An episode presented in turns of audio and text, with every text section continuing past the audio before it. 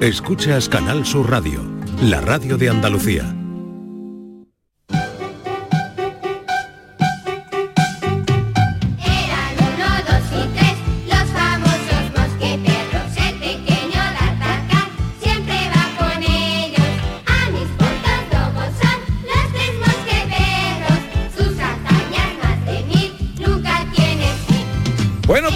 Hoy también Domingo de Resurrección, segunda hora de paseo por Andalucía. Están aquí nuestros tres mosqueperros, aunque en honor a la verdad hay que decir que solo están dos.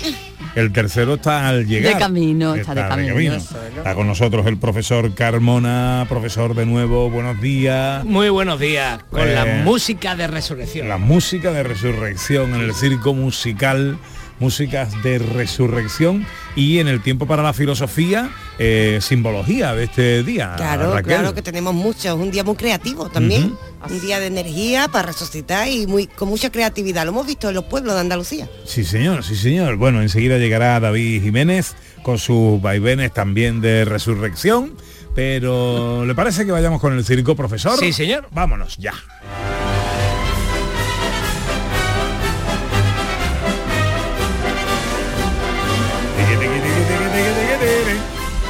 Me interesa mucho saber cómo la música clásica ha tratado el tema de la resurrección de Jesús. Y en la pista 1 tenemos a Juan Sebastián Bach, el viejo pelucas, que traemos con, con una de las piezas que compuso que hablaba de la resurrección. ¿Por qué habla de la resurrección? Porque claro, en las misas, en las misas, que es una forma musical, la misa, eh, claro, empezaron a componer música para la misa y luego incluso ya se dan, bueno, ya desde hace siglos, se hacen conciertos solo de la música que iría en la misa sin la misa. Pero quiero que sepas, como dato anecdótico, que incluso hay discos, CDs grabados con el cura en medio hablando.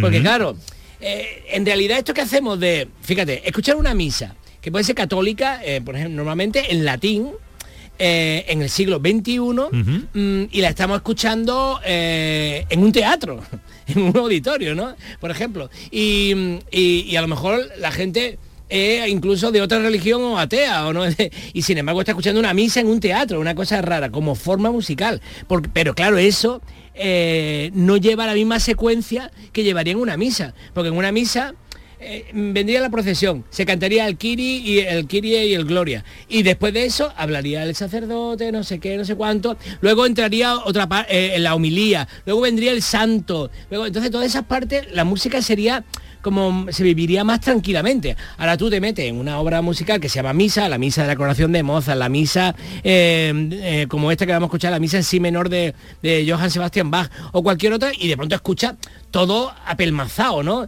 Kirie, Gloria, Santo, Anus Dei, todo seguido, ahí sin, sin, sin parar. Entonces lo que hemos hecho es una cosa rara, ¿no? De todas maneras, yo no sé si tú sabes, mm, ya que hoy tengo tiempo y todavía no ha venido David. Bueno, bueno, bueno, bueno, no tiene las campanas Hoy que no ha venido David. Eh, no sé si, si tú oh, te das cuenta, bueno, y nuestros oyentes se dan cuenta de que todo esto que hacemos con la música es una aberración. ¿Por qué es una aberración? A ver. Porque la música toda, la música de la historia de la música estuvo hecha para ser vista mientras se escuchaba. Esto que hemos hecho de hacer discos y luego de grabaciones en audio y tal, y que la gente escuche una sinfonía, solo la música, esto es una aberración. Sería algo así como si vieras un ballet sin música, porque nos hemos convertido tan puristas que dijéramos, bueno, vamos a escuchar el lago de los cisnes y ya no escuchar, ya vamos a ver el lago de los cisnes y ya viéramos a los bailarines sin la música. Entonces, escuchar un concierto con coro, orquesta o solo con orquesta, sin, sin, Sin ver a los sin ver músicos, a los músicos, eso, eh, eso jam- Tú imagínate a Johann Sebastian Bach o a Beethoven que le dijeran, un día puede ser que se escuche tu música. Dice, si un tío va a estar en el coche y va a estar escuchando la quinta sinfonía Nah, que tú has escrito, ¿no? Y no va a ir al teatro a verte, sino que lo va a escuchar grabado. Ya ves, eso es, claro. Entonces ellos de hecho cuando cuando preparaban una pieza para el teatro sabían que todos los oyentes iban a escuchar esa obra por primera vez en la historia. Que nosotros vamos a escuchar la quinta de Beethoven y tú por poco que sepas sabes que va a sonar pa pa pa pa, tú ya te lo esperas, ¿no? Imagínate lo que es eso, es un cambio cambio revolucionario. Y entonces ya eso aplicado a la música sacra, pues mucho más. Imagínate la pasión según San Mateo, pues en alemán, que se canta en iglesias luteranas protestantes. Y ahora lo escuchas en un teatro, no te enteras de lo que estás diciendo. Y además eh, la escucha un tío que puede ser ateo o de otra iglesia, otra religión, como católico tal. Entonces, Bueno, todo vamos- esto que hacemos es muy raro. Venga, pues Pero igual todo raro, para explicarte, claro, para explicarte que eh, entonces una de las grandes obras de Bach que ya la hizo, fíjate, ya Bach tenía, tú hay una visión histórica, ya la hizo sabiendo que eso no se podía tocar en la misa, porque solo su misa sola dura casi una hora cincuenta. Sin Claro. eh, que hable Sin el el cura. cura, sin el cura. Imagínate si habla el cura. Entonces él ya lo preparó más o menos como si fuera una forma musical. O sea, un gran paso. Entonces, en la misa de en la misa está el credo. Y cuando llega el credo dice. Y mm, eh, nació de Santa María la Virgen, murió eh, y tal, y luego dice, y resucitó al tercer día.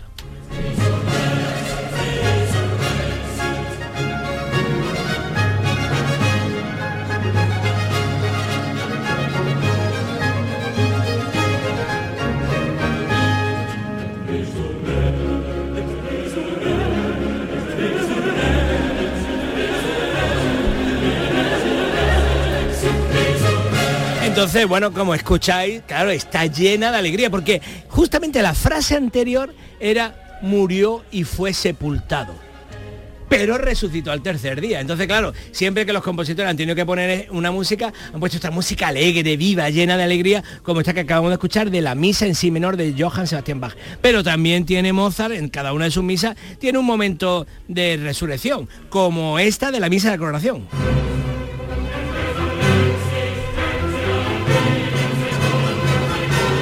Ves que el texto está diciendo, y resucitó al tercer día según dijo la escritura. Y ascendió a los cielos. Y si escucháis bien la música veréis que asciende y desciende.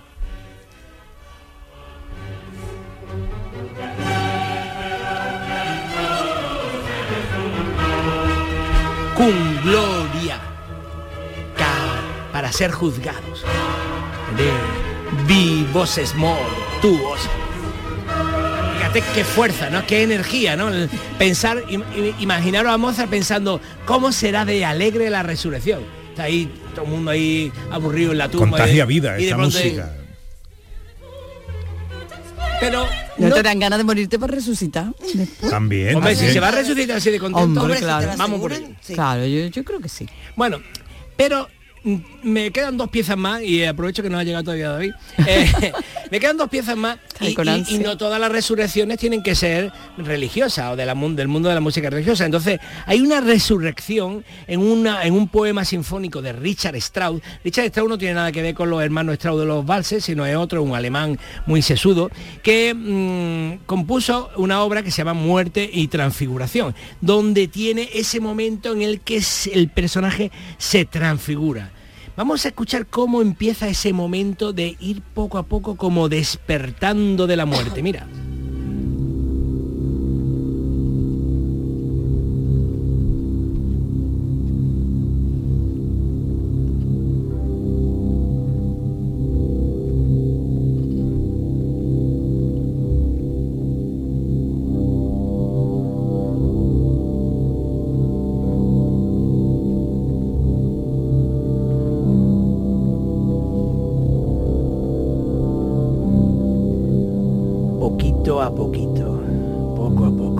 Despertar.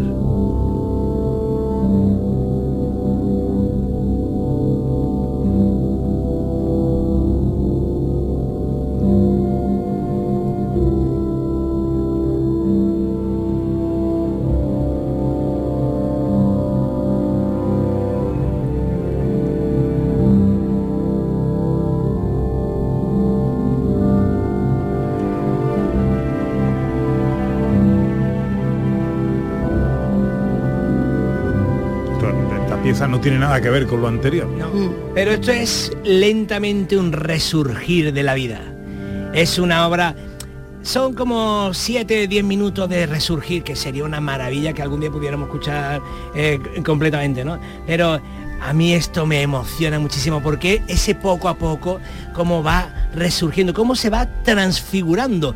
Imagina existe una resurrección en la vida natural, tú te acuerdas, ¿no? Que es la de las mariposas, ¿no? Cuando la mariposa empieza a extender de- del capullo ahí cerrado, empieza a abrir un ala y luego otra, y luego se va abriendo todo.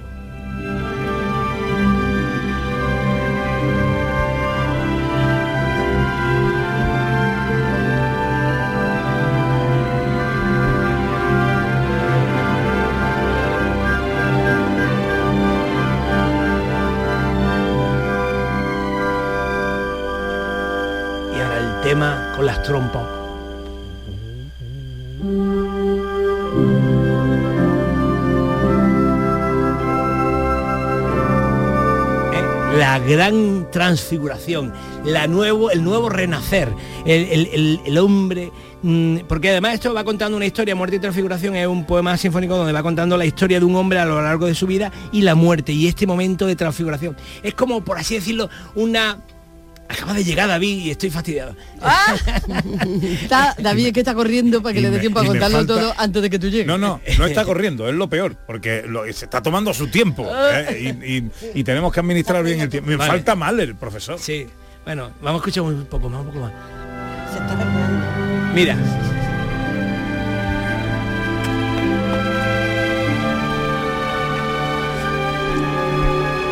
Bien, entonces es la transfiguración. Es algo, yo creo, yo creo que es algo más bello incluso que la que la resurrección, porque la resurrección es como si fuera el cuerpo, pero esto es que te transformas en una energía nueva. Todo el que ha caído, todo lo que ha muerto, renace en algún espacio infinito, como este de la música de Richard Strauss.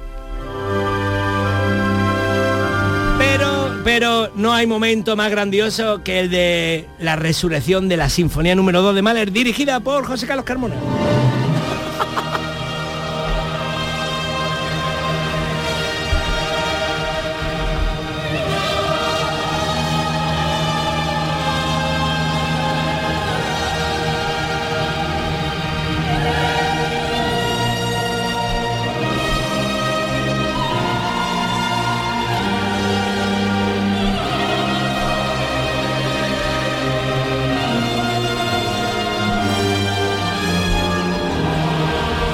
Se puede hablar de resurrección sin Mahler, ¿eh?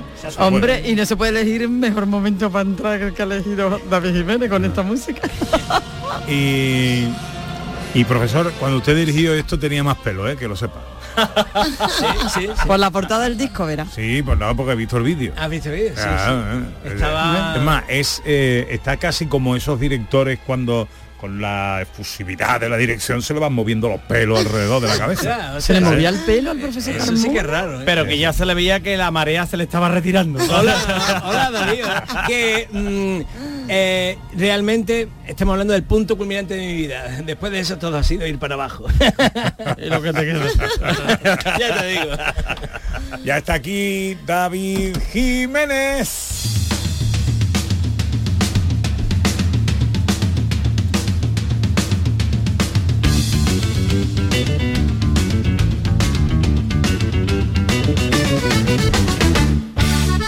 ¿Qué tal, David? ¿Cómo estás? Pues eh, ni canto ni nada, ¿no? Resucitado Eh, está Pues resucitado. claro, he llegado tarde, pero es que Llevaba semanas sin venir, casi meses. pero he venido, he venido. Es una resurrección auténtica. He venido y, y- y José María, si usted puede, usted puede ponerle ojos a los oyentes. Sí. eh, eh, David puede- Jiménez trae una camiseta Ay. Que no se puede leer en público porque sí, es hora de niños. Sí, se Bueno, puede hablar. sí, Sí, se puede, porque es una cita. Cuando es una cita, eh, se puede decir. Ah, no sabía, no sabía. Y entonces es una cita del gran Manuel Molina que dice, aquí cuando coño se dice ole. Correcto, Ole. por eso es que venía el pelo, porque aquí cuando dice ole, ¿sabes Ay. por qué es esta historia? ¿Por qué? Esto Manuel Molina, ¿no? Todo el mundo conoce a Manuel Molina, Loli Manuel, Manuel Molina, un grande, ¿no? Eh, fue a una fue a una grabación, a un estudio y ha hecho que hace un par de semanas, no sé si usted recordará, que me comentó que ahora se hacen muchos arreglos en las voces, por eso que parece que todo el mundo canta bien. Sí, claro, claro. Bueno, pues el autotune. Efectivamente, puesto se encuentra a Manuel Molina en un estudio y, le, y estaba desafinando muchísimo el que estaba cantando y él estaba esperando porque después cantaba él. Y entonces le dice, ay, estoy desafinando, voy a parar el que estaba cantando al que estaba arreglando. Dice, no te preocupes que ahora lo arreglo yo. Pasa un poquito, se vuelve a equivocar. "Eh, sigue, sigue que ahora lo arreglo yo. Hasta que interrumpe Manuel Molina y dice, pero esto de tanto arreglo y esto aquí, esto no hay ritmo. Aquí cuando coño se dice ole, ¿vale? Y aquí está la camiseta que yo traigo. Sin arreglo ni nada, un purista. Yo hoy no he cantado, pero venía preparado, iba a cantar. ¿Quieres que cante? Claro, Canta, hombre, que salude, Ah. que salude a José Manuel Iges. Ah, que no te habían saludado, José Manuel. No. No, Es que yo ha también he llegado plan ratito antes ninja que tú. como tú, pero... Ha llegado instantes antes que tú. Y nos hemos querido interrumpir el profesor Carmona, que estaba disfrutando de su José tiempo Carlos sin ti. Estaba ahí, el profesor Carmona estaba que He aprovechado que tú no estabas. Le, le interrumpías y a lo mejor le, le- le privabas de una experiencia que mística. está bien, porque hay que, hay que decorarlo con estímulos exteriores para que la gente no se centre solo en él, porque si no la gente da cabezazo. Bueno, David Jiménez, que, mm, que- señoras, señores, David Jiménez. ¡Qué fresquita que baja y el agua de la avellano! ¿Eso pega hoy? Sí. sí. Y el agua de la avellano que en grana vendiendo voy. Tum, tum, tu, tum, Al pie de Generalife, en los mares del marrón, hay una fuente. ¿Por qué te estás riendo? Porque estamos todos bajándonos el volumen de los auriculares. Esto también se arregla luego, ¿no? ¿Cómo va? Arréglalo, autotune, autotune. No, ojo, un momento, no porque cantes más, no estamos bajando porque tienes mucho volumen de voz. torrente. No, está por bien. eso. Puede ser que había fuera en la calle un montón de perros aullando, porque ellos también lo escuchaban. A mí, me- a mí me ha gustado. Yo. canta Sí, bien, sí, ¿verdad? sí, sí, sí. Sí, eh, a mí me gusta el meneo de mano que tiene, cómo escenifica el cante. Parece que está haciendo Vender el alcance lo vende Domingo de. Resurrección. Esto es. El domingo de Resurrección es día de, de- de copla y toros.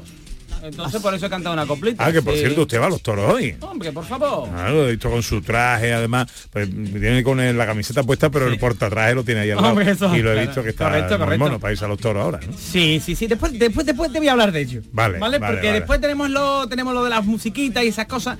Y te quiero contar lo de la liturgia Ah, porque a mí me encanta. Ah, sí, sí, porque hoy le he pedido a los colaboradores del programa Cuéntalo.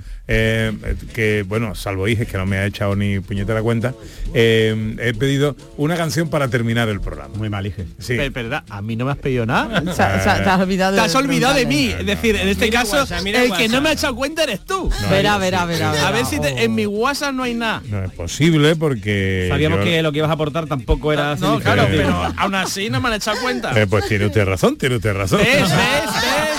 Yo siempre que me pides algo te lo doy. Bueno. Y si no lo pides, es Bueno, cumplidora. bueno, bueno. No me lo pide, no lo está- recibe. Estamos a tiempo, queda más de una hora de dime programa. qué es lo que necesitas, que no me Una enteras. canción. Una canción para despedir Claro, el para programa. vale. Raquel ha puesto la suya, David la suya, el profe Sí. la suya. La mía es y- maravillosa. Pues yo la busco y no te preocupes. Eh, vale, vale, vale. También. usted ahora. Y vale. además ha sido una canción sin ninguna orientación, era lo que quisiéramos. No, no, lo que quisierais. Oye, vamos a terminar el programa. ¿Con qué canción despedirías tú? Y ya luego, oye, por sufragio universal, elegimos la que con la que despedimos Ah, el programa. entonces solo se va a escuchar una. No, se escuchan todas, Ah. pero no enteras. Ah, vale, ¿no? vale. Para despedir el programa dejamos una solo. Porque Que al también final, siempre manipulará para que sea la suya. sí, no, no, no, no, al final se pondrá, al final se pondrá la mía, la que yo quiera.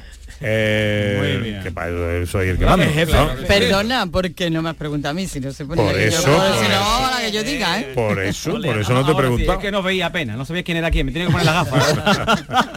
Hostia, qué Semana Santa más dura has pasado. Bueno, y, y ¿usted va a contar algo, David, o no? sí, ¿ya me toca o qué? Bueno, pues ya hace Pues un claro, rato que te pues toca. claro, claro, Es más, lleva como seis minutos ya. Traigo de todo, traigo clases de chino también para después, ¿eh? Ah, sí, de, de la última hora también quiero clases. de Muchas chino. cosas veo yo para la última hora. Muchas Sí. cosas para mí. Bueno, pues aquí estoy. Ah, por cierto, de mis calcetines, mira mis calcetines. Ponle, mira, mira. Ay, el tío Pepe, ¿no? Ah, calcetines, tío, Eh, Pepe. Se, se prepara usted ya para lo que viene. Hombre, vengo preparado, vengo mixto, ¿vale? Vengo tuneado, una parte sigue vestido, la otra no. Bueno, en fin. Y el físico que lo traigo aquí, que estoy muy bien terminadito. Por cierto, me han dicho, me han dicho eh, de, de Man- Rafael Serrano me dijo la semana pasada que le dijese a usted Sí.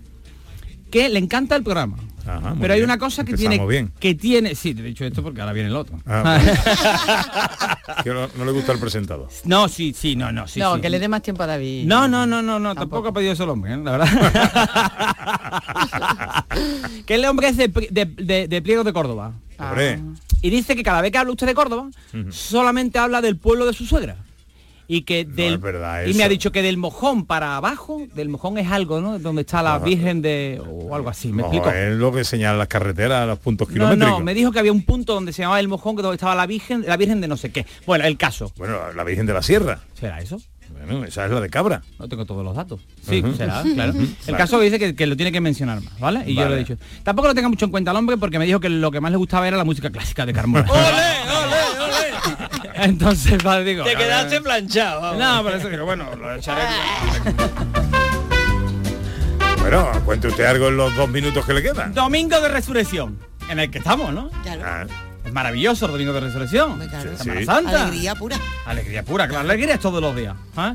Domingo de Resur- está bien eso, está bien, aunque hay cosas que no, porque por ejemplo, María Magdalena no compró el seguro de vida. A ver, porque claro, tú imagínate, este hombre que se va y viene, pero tú dónde vienes, no, que me he enreado tres días, bueno sí, pero he traído churro, ¿no? Y entonces por ahí, por ahí bien, pero bueno, ¿vale? ¿Qué pasa? La Semana Santa. Me encanta la Semana Santa. Pero mal, por otra parte. ¿Por qué? Porque ya es domingo y se está acabando, se está agotando. Claro. Bien, pero mal, como digo siempre, como poner en braille, no tocar. No, no, que tú dices...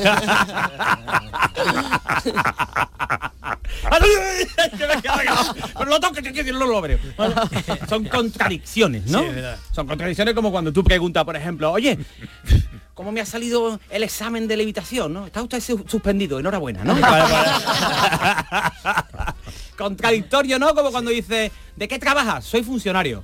Contradictorio, ¿no? Oxímoron. claro, muy bien ahí, muy bien, ahora lo busco. Las otras estaban bien, ese es un recurso fácil. Bueno, fácil, sí, sí, bueno, sí, tenía también inteligencia militar, tenía como Oye, contradictorio. que mi hijo es militar, a ver qué pasa. Ya, ahí bueno. también, eh, ya está, venga, ya. Culturismo. Hay cosas contradictorias. ¿Por qué se llamará culturismo a levantar pesas? Todavía está riendo el nota ese y el que Sí, le puso ¿verdad? al champú ese íntimo de las mujeres chili también se está riendo todavía. Le va a poner chili a esto. ¿verdad? no confundirlo con el anticaspa porque pica. Eh, una barbaridad, me eché yo una Sí. vez. Tú has visto que anti- cuando te echa, eh, utilizáis, eh, bueno, esto no tiene nada que ver, voy a seguir con otra cosa, ¿vale? Bueno, bueno, Estamos pero- hablando del domingo de resurrección, ¿vale? Entonces, ¿qué pasa? En estos tiempos que corren, ¿no? Que no corren, huyen. eh, la gente llega a la Semana Santa y dice, ay, bien, bien, la Semana Santa, me voy de vacaciones. ¿Vacaciones? Siempre digo lo mismo. Vacaciones es si tienes dinero, si no es tiempo libre. ¿Ah? ¿Tú quieres saber si eres pobre? Hay un- esto, esto es, esto es irrefutable. Esto no me podéis llevar a la contraria. Si tú estás haciendo caca y puedes tocar la pared mientras estás haciendo caca, eres un tieso. o la puerta tieso, ¿sabes? Eso es así, porque la casa es pequeña. ¿sabes? Ortega Lara se agobia allí. Ha pasado el tiempo, podemos hacer bromas de esto. ¿sabes? Entonces, bueno, entonces, ¿qué pasa? La Semana Santa, la gente se va, ¿no? Y la gente, ay, es que me voy de vacaciones. Yo aprovecho para viajar. La gente está obsesionada. Yo hubo un tiempo que también. yo le decía, y me decía Maggie, David está obsesionado con, con, con- con viajar. Y yo le decía, Maggie, no hace, no hace falta que te pongas así, ¿no? Bueno, bueno, y entonces, a la gente. Es que es Semana Santa, pero si es Semana Santa, las vacaciones de Semana Santa implica que tú estás tomando las vacaciones por la Semana Santa. Lo que pasa es que ahora pues dice, no, es que yo me voy de viaje.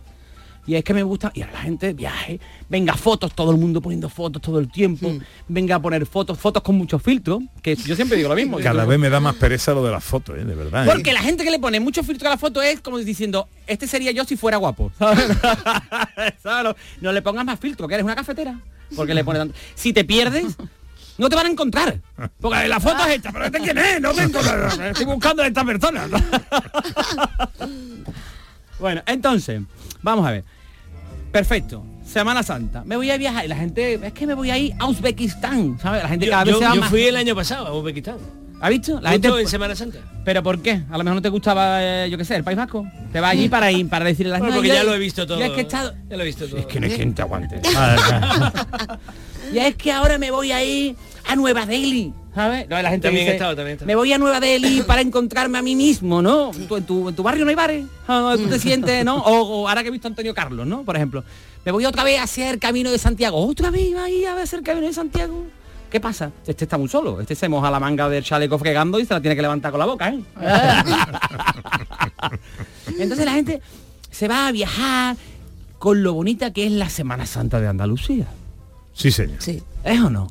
Hay elementos maravillosos en la Semana Santa. Ya está, ya- desde el domingo de Ramos, está tu vecino el tieso sacando su traje azul marino que ya tiene brillo como una sardina Ya ves. para pasear. Claro. Ese capillita, ¿eh o no? Eso es una cosa. No hay nada, solo hay algo peor que un capillita pesado que es un, un carnavalero jartible, ¿no? Que está todo el día, También, güey, venga, venga, venga, dándole la turra ahí, ¿no? Y entonces la gente, lo- una bulla, lo bonito que es una bulla, Sí. ¿eh? La gente ahí, pero la gente pasa por donde tú estás, un momento incómodo. Sí, pero es la emoción esa de competir por el huequito. Ahí, y ahí, está ahí. ahí, eso tiene Pero es emoción. incómodo, como encontrarte a lo mejor en el endocrino, tu endocrino en el McDonald's, ¿no? ¿Qué hace aquí, cabeza? Digo, yo qué sé, ¿sabes? Eh, yo qué sé, ese momentazo, dice, porque que te toque la lotería está bien. Que te toque la lotería está bien. Pero que un nazareno te dé un subo o una picota de esa que tú dices, esta es bueno, este no la cogí en los reyes. ¿no? esa madre andaluza buena que distingue a su hijo entre mil nazarenos. Y dice, allí, viene mi hijo. Allí Es- viene además, allí- porque lo ha allí visto de viene- lejos. Claro, allí viene mi- ese momentazo, el momentazo de la Semana Santa con las torrillas. Esa torrija gorda como corchones lo mónaco, ¿eh no? Que te lo traen costaleros. que yo había llegado para la Semana Santa ya más cerquito, había perdido dos kilos, pues ha venido mi madre con un tupper de torrilla y los ha encontrado, ¿sabes? No, Yo, toma, la ¿sabes? Y tus dos kilos. Y mis dos kilos. O pestiños, los pestiños también es muy Oh, qué típico. bueno. Hombre. Qué bueno. ¿Tú le has dicho a Manuel que me meta esto para que termine? ¿Manuel? Que no, que no, esta no, No, es la determinada, esta no es la determinada. Ah, esta no la determina. No, Yo ya no, estoy no. acobardado, tengo las carnes abiertas todo el tiempo. va- Ah. vamos bien, vamos bien. Tiene todavía un minutillo o dos. Pues esos pestiños gordos, como una lagaña de King Kong, ¿eh o no? Pegajoso. Bueno. Hay dobladitos, como Sí. cuando ya eres mayor, que tú te pones a la mejor, que te ponía la mascarilla, se te doblaba la oreja. Porque hay una cosa que pierde textura con la edad. La oreja pierde textura. Y ahora tú te ponías la de esto y se te doblaba ahí la oreja como un pestiño, ¿eh o no? Antes la oreja era dura, tú te lo doblabas y te dolía, ahora te da igual. Claro. Lleva usted la oreja doblada, no me he dado cuenta. Todavía estoy con la legaña de King Kong. Pues la lagaña gorda, ¿no? Ah, Esos son momentitos que tiene la Semana Santa que a mí me parecen espectaculares y apoteósicos. Ah, Hay gente de otras religiones. Yo tengo un amigo mío que me dice, no, mi tío es que no va a la religión porque es pastor protestante. Digo, el mío es ganadero, ganadero conformista. Pero... Yo me he traído los papeles para seguirlo y no sé ni por dónde voy, ¿vale? Bueno, entonces, está muy bien, ¿vale? Yo ya no sé ni por dónde voy. Bueno, muy bien. ¿Qué pasa? Tengo un problema toda la Semana Santa. Que mi mujer me dice, eh, vamos a ir a la Semana Santa, pero te tiene que llevar mi hermano o prefieres discutir, ¿no? Y entonces yo me llevo a mi cuñado. Mi cuñado es maravilloso.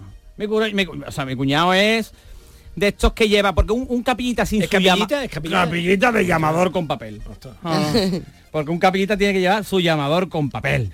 Ah, no. Yo lo llevo digital. Bueno, pues mi cuñado, tú te pones con él, tú lo llevas digital porque tú eres un moderno. Claro. La apariencia no. Exactamente. Te falla la carcasa. Exactamente. Ah. Llamador o la que sea, ¿no?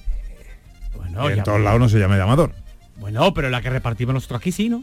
En Sevilla, En ¿sí? Sevilla. Ah, estaba yo confundido. Yo creía que era en toda Andalucía. No, en Ah. alguna, en Ah, algunas, Ah, en algunas vale. provincias sí, en otras no. Así Hay que, hay que viajar más, David. Claro. Si es que yo fui a ver. Tanto en Nueva Delhi, tanto en Nueva Delhi. En Semana Santa no, ningún sevillano sale de Sevilla. ¿eh? Qué va, Ninguno. qué ¿Quién va. vaya a ver la Semana Santa de Málaga un sevillano? ¿Eso? No, no, no, no. Yo he ido. sale, sí. Muy bien, ole, Ana. Sí, no, bueno, sí salen los sevillanos y eso, vamos, no, no seamos localistas, pero los sevillanos están en matar las cañas ya. Ya. Hoy Ya está, sí. hoy volviendo. Hoy, hoy sí. hoy Está sí. volviendo. Vale.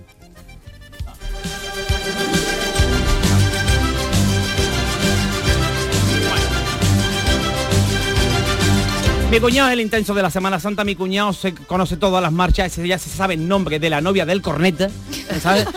El corneta este que lleva una bolsa, una bolsa con su con su bocadillo de chorizo. Ay, mi cuñado se lo sabe, mi, mi cuñado te amarga la vida. O sea, ahora mismo Ale Jugago, Ale Jugago tiene más ganas de vivir que yo. ¿Sabes lo que te digo, no? Porque no sabes la Semana Santa que me ha dado a mí la criatura. Este lo sabe todo. Esto es un enterado. ¿Sabes? Tú sabes cómo va lo de lo de Google, ¿no? Eso le voy a preguntarle a Google. Pues Google le pregunta a mi cuñado y después ya Google te responde, porque ya mi cuñado lo sabe. ¿Sabes? Esto es que es que, es que, es que me da todas las Semanas Santas, todas, todas, todas. Y sabes, nos podemos ir los últimos días a la playa. Amigo, tú no vienes, cabeza. Ahora quería venirse a la playa, esto es verdad, ¿sabes? En serio. Vale, entonces, muy bien. Ahora, ¿qué respeto de, de esta época? Respeto al cani. Tú dices, ¿por qué? Pero yo respeto al cani que se adapta. Al que se adapta, que viene Semana Santa, viene con marcha de Semana Santa. Eh, carnaval, viene con sus carnavales. La feria, pues de sevillana, que eh, andando yo en sevillana, donde va con un gorro, va a la feria con un gorro de estos de sombrero del barrio para pegarle por al pushing, que es lo que va. Tú dices, la feria, pero vamos a quedar, no, yo que no salgo de la calle del infierno, ¿sabes? Y va por allí todo el tiempo ahí con su pantalón blanco, qué bonito va, ¿vale? Entonces, el cani ese lo respeto, porque se adapta. Va con su Seat León amarillo, que tú tienes un Seat León amarillo, en la casa ya te hacen un tatuaje con una letra china detrás de la oreja. Ah, no, nada más que tú te llevas un Seat León, te hacen el tatuaje, En la casa sea, ¿no? En la casa sea, te, pues, vea usted, te vaya un Seat León amarillo, pues venga usted que viene gratis un tatuaje. Toma usted unos tapacubos para el carro de la compra del Mercadona, que yo sé que esto lo va a llevar usted bien. Un beso para sea. y tú le pones Geray, ¿sabes? Tú le pones a tu hijo Geray nada más que nace la primera letra de- del Seat León te la pagan ellos. ¿Sabes? O sea que eso es así, ¿sabes? Va a ser abuelo pronto, esas cosas que tiene, ¿vale? Te va a a abuelo Geray, Jessica y esas cosas. Yo siempre lo digo, vamos a ver abuelo ¿Verdad, Geray, eh? no que me roba, ¿no? Qué raro. Eso no. Entonces, a ese lo respeto, pero a mí el que me viene ahora en Semana Santa, con, la- con, lo- con las ventanas abiertas a todo lo que da, no, es que vengo escuchando Rosalía. Mm, papá, has escuchado Saoko, has escuchado la, la última, ¿no? Que cantó Rosalía, la de El himno del Barcelona, ¿la habéis escuchado? Que canta Rosalía el himno del Barcelona, ¿por qué? Pues no sé, pero desde entonces no gana el Barcelona. ¿no? Bueno, pues le ha puesto, le puso el himno ahí cantado por Rosalía. Lamentable. ¿Sabes? Le digo el otro día yo, Siri, ponme Rosalía y dice, vale, pero te pone los cascos cabeza.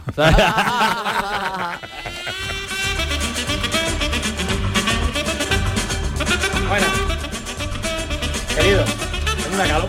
¿A que hace mucha calor? Hoy, hoy, hoy Sí. sí que hace, hijo, sí. ¿A que sí? Mucha. No, en serio.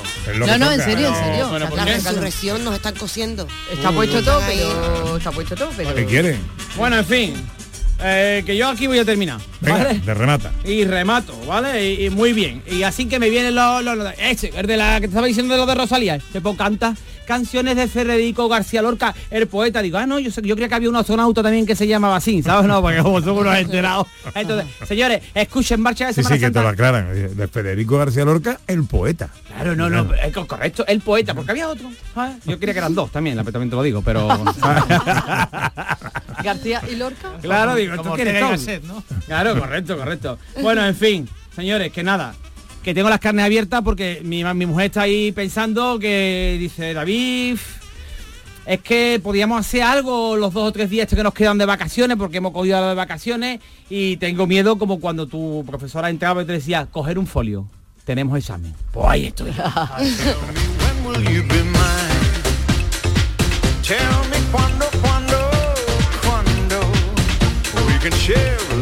Bueno, los vaivenes de David Jiménez y su Semana Santa. Abrimos la ventana ahora para que se refresque un poquito. Unos consejitos y enseguida la filosofía y más cosas con los tres mosqueperros. Escuchas Canal Sur Radio en Sevilla. ¿Quién me va a entregar? Este eras tú mientras te preparabas para aquella cita hace 25 años. Sí, sí, 25 años. Los mismos que cumple Nervión Plaza. Nervión Plaza. Qué rápido pasa todo cuando se pasa bien.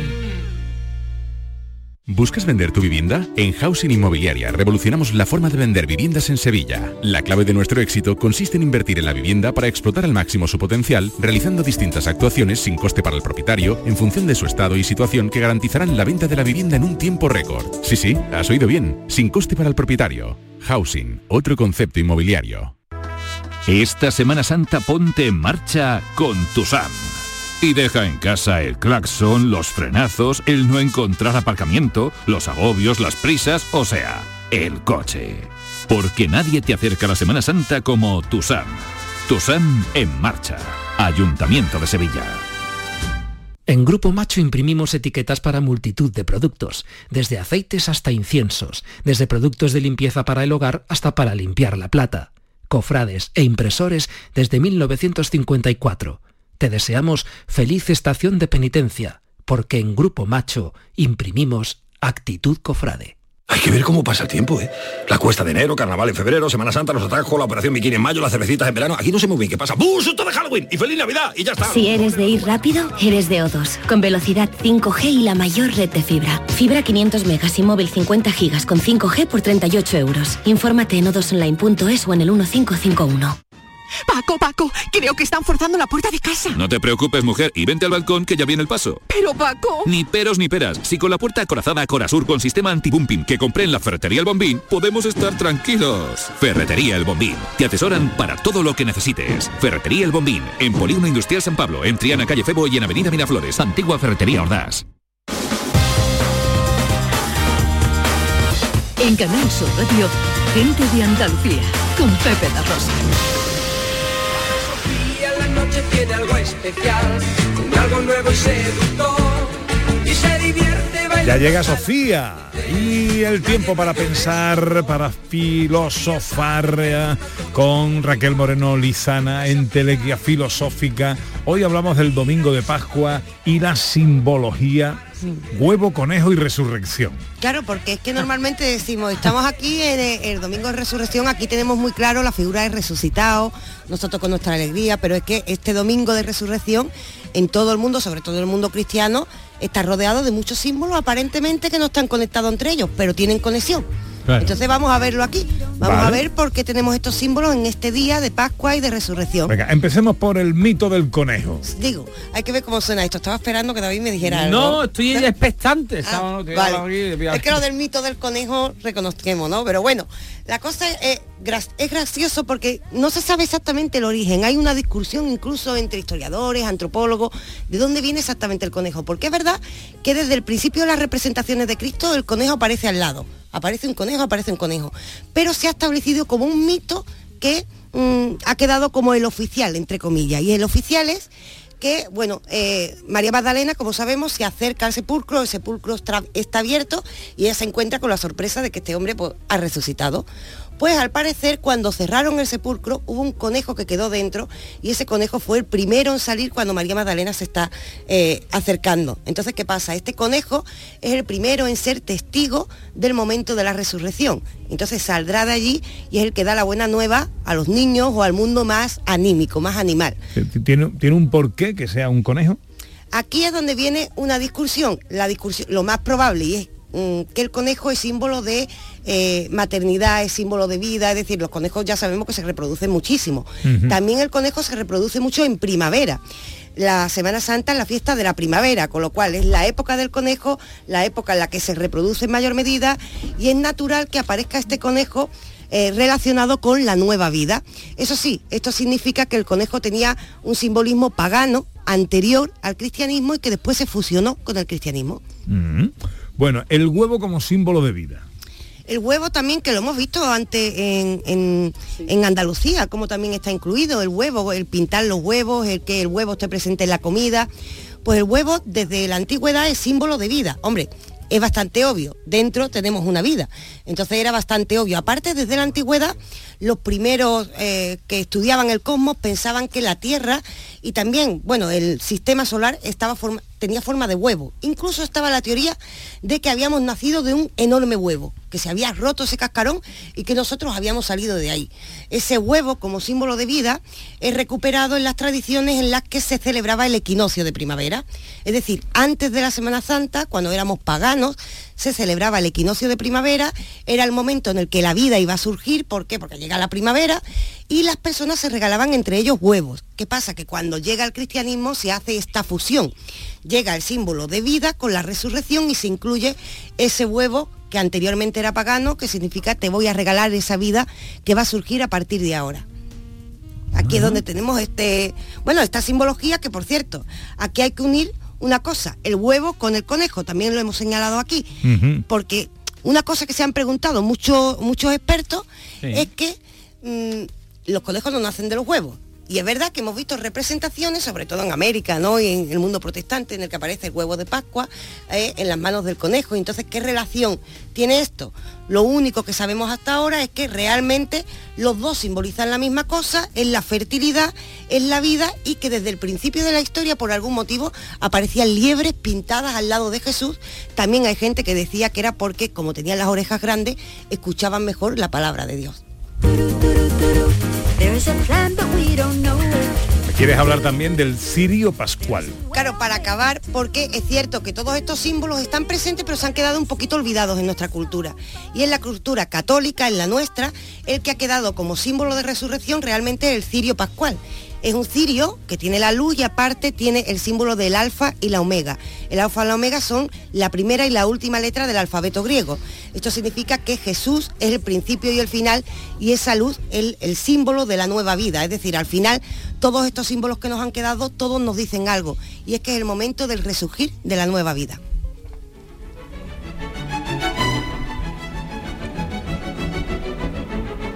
A ver, mesa. Eh, yo también cuando me pego una juerga también me tardo tres días en resucitar. Esa es mi aportación. Vamos, que te cuesta un huevo.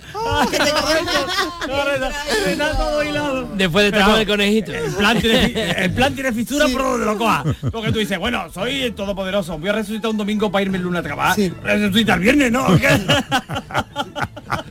No lo veo. Y hasta aquí mi aportación.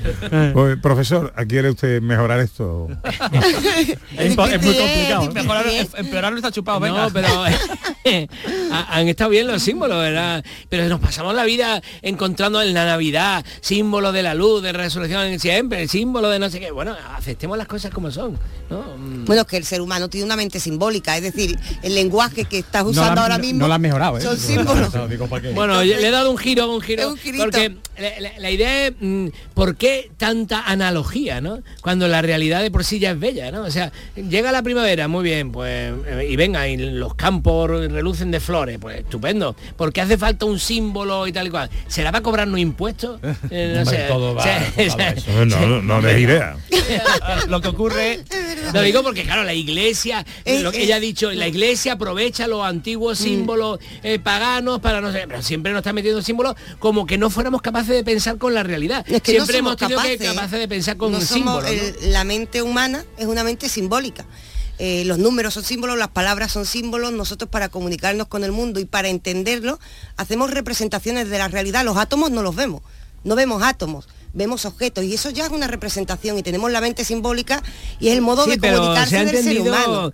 que eso era antiguamente porque la gente era muy torpe y entonces había que ponerle pequeños símbolos de mira y esto es la vida que renace Uy, de uy. nuevo y tal pero ya lo sabemos no ya sabemos cómo funciona todo no ¿Tú has puesto incienso aquí antes o algo? Me han pedido mi opinión me han pedido pero- No, no, sí. Pero tampoco hay que darla siempre. Tú la pides, mira, pues hoy no me he traído. pearly white. Just a jackknife has Mac Heath's deal. Bueno, el profesor hoy no trae respuestas de la Real Academia, pero sí nos trae una recomendación literaria. Bueno, lo tengo porque es un día especial, ¿no? El día... mm, Y, y todo esto de lo que estamos hablando precisamente tiene que ver con la cultura, ¿no? Con nuestra cultura, porque ya sabéis que mientras que nosotros estamos aquí celebrando el Día de la Resurrección, eh, los chinos no tienen ni idea de que estamos haciendo eso, ¿no? Y están en otra... Y los indonesios y los filipinos y, los, y, me- y medio mundo está haciendo otras cosas, o a lo mejor está celebrando otras cosas, ¿no? En mi barrio hay un chino que está de vacaciones por Semana Santa. Eso, o sea, que te lo digo para Están estas sociedades son, camaleones. Pero No, tiempo libre, porque tú lo has matizado antes, David, por favor, sé preciso con tu propio lenguaje. Sé preciso contigo mismo. No, no, pero es que al comentario de que los chinos no saben que estamos nosotros en Semana Santa, sí lo saben. Entonces os traigo un libro, os traigo un libro... cierto, en la última hora tendremos un, un curso de chino, ¿eh? una nueva lección Ay, de chino del curso de David Jiménez. Muy bien. Entonces, bueno, eh, hablando de eso eh, y hablando de David Jiménez, eh, traigo un libro que se llama Las personas más raras del mundo. ¿Y qué ha estoy ahí? Tú sabes que tú estás en el mundo porque no pasas lista, ¿no? A mí qué me estás contando. Que los extraterrestres no vienen porque creen que ya estuvieron y se mira si ahí hay uno, creen que tú estabas, que, sabes que te- que dejaron aquí.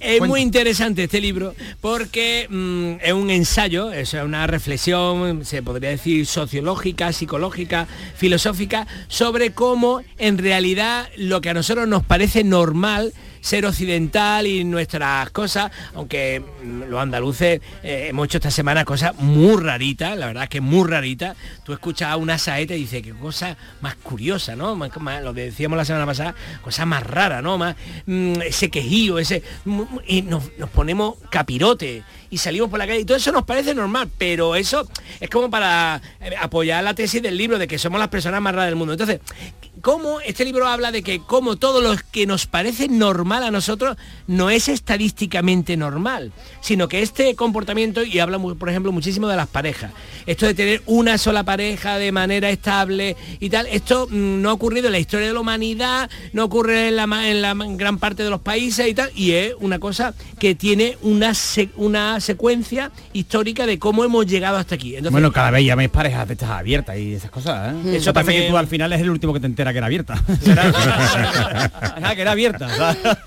Entonces, eh, si queremos conocer un ensayo audaz realmente sobre cómo la, la coevolución de la psicología y de la cultura creó la peculiarmente occidental que ha moldeado el- profundamente el mundo moderno, hay que leer este libro que se llama La persona más, Las personas más raras del mundo y como subtítulo se, se llama Cómo Occidente llegó a ser psicológicamente peculiar y particularmente próspero, porque también habla de cómo surgió el, el capitalismo. Y es un libro de Joseph Henry que eh, me he leído, he tardado mucho porque es un libro grande, me he leído en estos últimos meses. Pues raro, ¿eh? que- Porque son de esos que te bebes.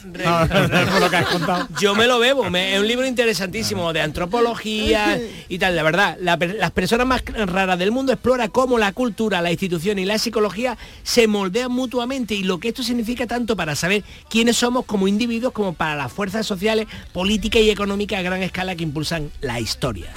Perdona mi curiosidad, pero quisiera conocer cada detalle de tu intimidad. Me dijo el señor que comenté al principio, ¿no? Rafael Serrano, y me dice, se nota que sois como una familia, ¿eh? Tú eres el cuñado, ¿sabes? Bueno, tradiciones peculiares en Domingo de Resurrección. Pues mira, una que... Alguna hemos comentado antes. Sí, No, sí, sí. no y oigo a Ana Carvajal. Algunas me han recordado a lo que traigo, pero voy a destacar la primera, una que alude a la primavera, porque realmente todo esto era la fiesta de la primavera en otros lugares. Y es cierto que sabéis que existe lo del lenguaje de las flores, ¿no? Pues hay una fiesta todavía en Andalucía, en la Alpujarra, en la que todavía nos comportamos haciendo alusión a ese lenguaje de la flor. Y es que en la fiesta de la primavera, en el domingo de resurrección, es la fecha para buscar el amor.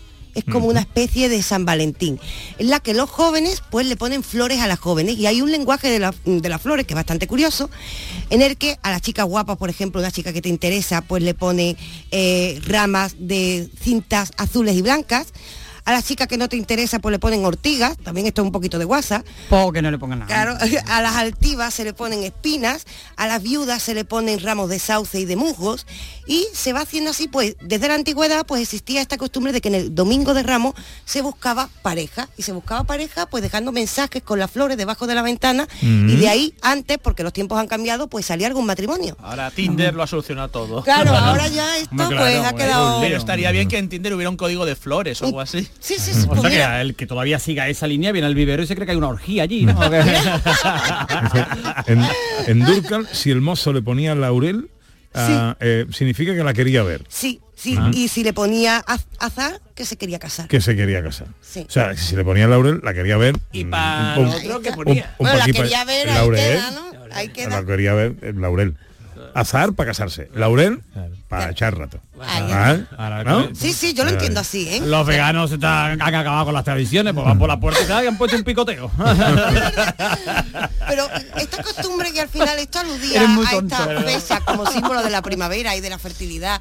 Pero claro, todo esto se ha perdido porque nos hemos convertido, bueno, en lo que ha dicho antes. Cuéntame rápidamente No, la, fertilidad, no, la de la quema puede- de Judas en la Sierra de las Nieves. Digo, la quema de Judas, que esto se hace mucho por el norte, por aquí se hace menos, pero sí es verdad que llegó hasta Málaga a través de un eh, sacerdote que era precisamente del País Vasco y claro, trajo esta costumbre que lleva un siglo más o menos aquí, y es que cuando llega el domingo de resurrección se coge una figura enorme, se llena también de petardos, se quema, esa figura es Judas y se está quemando lo último negativo para dar paso de nuevo a, Mm. a la alegría y a la vida. Se termina con petardos después de quemar este especie de San Juan, pero que es Judas. El cristianismo sí, es todo amor. Se hace en muchos pueblos de Andalucía esa tradición de la ¿sí? quema de los judas. Sí, bueno, de hecho en al- de algunos hablamos, porque en algunos se hace al principio de la Semana Santa, hablamos la semana pasada. Que la gente no se lo cree y siempre terminan preguntándole, ¿de verdad? ¿No me engaña? ¿Me lo juda? ¿Me lo juda? Oh, por favor. No más final de la temporada prácticamente. Sí, sí, se, sí, se ya, perdonan no. esas cosas. Ah. Una serie, profesor. Bueno, mira qué inteligente soy, que he traído como percha de, las, de, la, re- de la resurrección. ¿Cómo hila el profesor? Exactamente, Ah, como hilo, como hilo. Pues en el día de la resurrección hay que hablar de una serie de zombies. Bien, Claro. bien, Claro, bien, bien. porque hombre, en realidad los zombies son los resucitados, ¿no? Claro, claro, Es él lo ve permanente, ¿no? Yo- yo lo veo así. Lo Y entonces, bueno, a- es que hay una serie de la que está todo el mundo hablando, que está basada en un videojuego, que es The Last of Us. Para que te caga una aceituna. Perdón. ¿Para qué seguir? Tú no has visto el mundo. No lo entiendes. Sigues por tu familia. ¿Yo no soy tu familia? No. Eres mercancía. Uh, bueno, pues esto es que ha habido una apocalipsis zombie.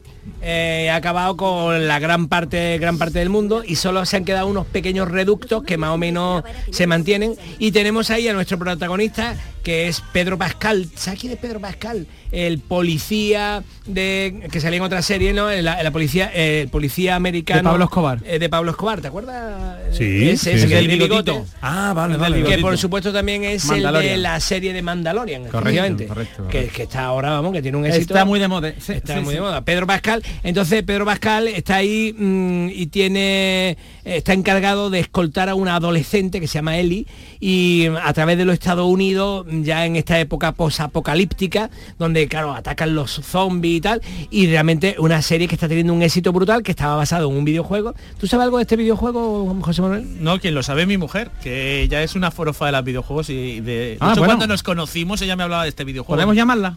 ¿Tienes- ¿Tú Sí, crees que nos sí. coge el teléfono?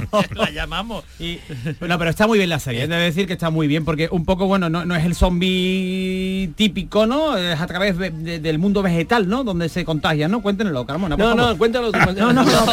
Invade la Como- sección de Carmen. No, como había un silencio ahí incómodo, ya voy a meterlo. Yo tenía aportaciones de los zombies, como yo que sé, cuando se muera alguien a los No me llaman a mí la atención los zombies, oye.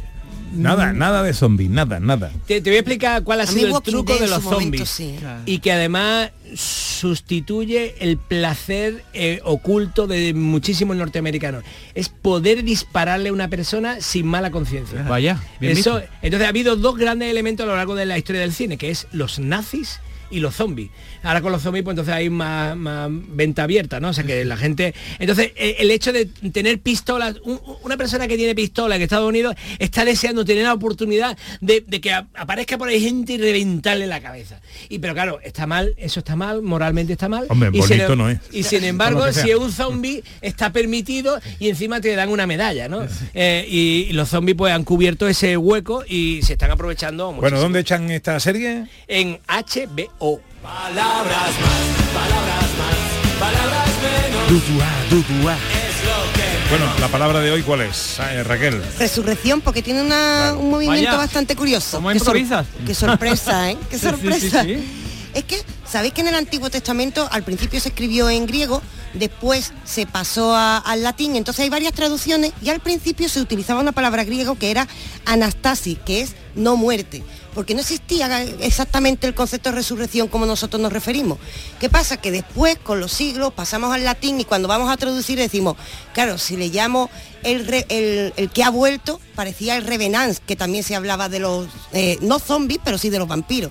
Entonces, a partir de ahí, cogimos un concepto creado, que es el concepto resurrección, que es el que se levanta, es decir, el que levanta su cuerpo de la tumba o el que eh, hace surgir de nuevo la vida. Es decir, es un concepto inventado para esto, para este día.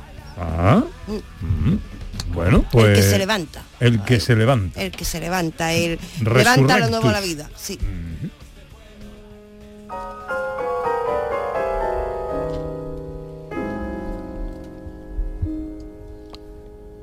Y terminamos la hora, como siempre, con la perla musical del profesor Carmona.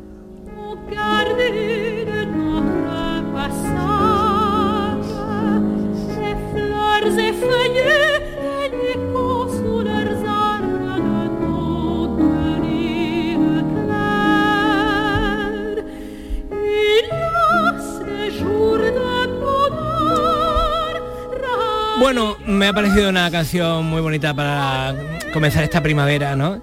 Y la canción dice, los caminos que van al mar mantuvieron de nuestro paso flores, hojas y eco bajo sus árboles, de nuestras dos risas claras,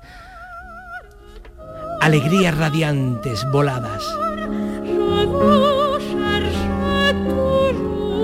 Caminos de mi amor, siempre te estoy buscando. Y esta es Sabine de Biel y es una canción de Poulenc que es un compositor de música clásica, pero ya de principio de siglo, eh, del siglo XX, y que además es del estilo impresionista de la época de Debussy y tal, y esta música es maravillosa, y con ella os dejo.